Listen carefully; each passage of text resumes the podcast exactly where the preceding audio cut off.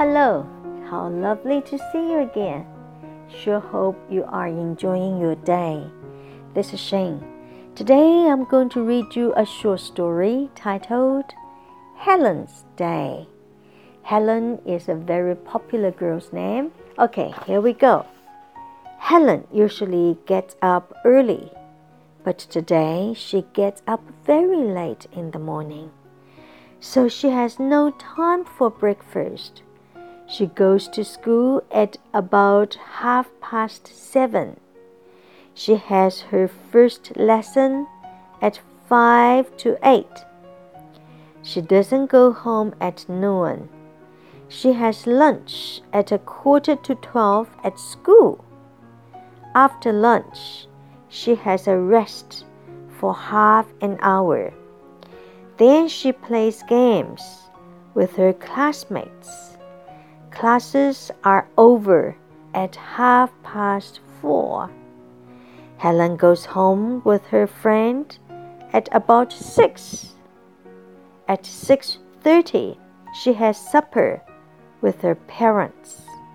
She goes to bed at nine o'clock. That's Helen's day. Wow.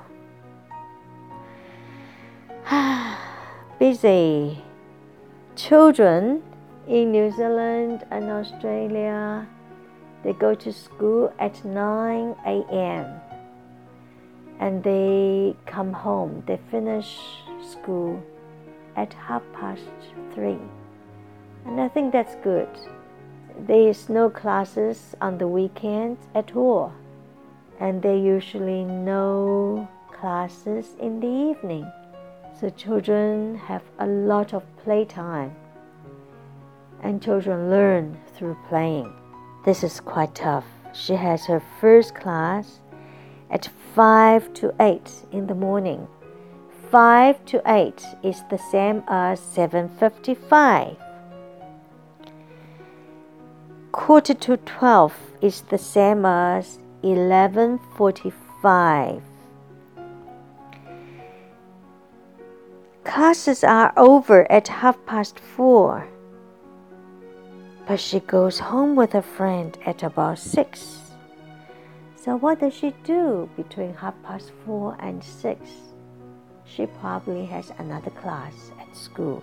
Supper, S U P P E R, supper. Supper is the same as dinner, means the same thing.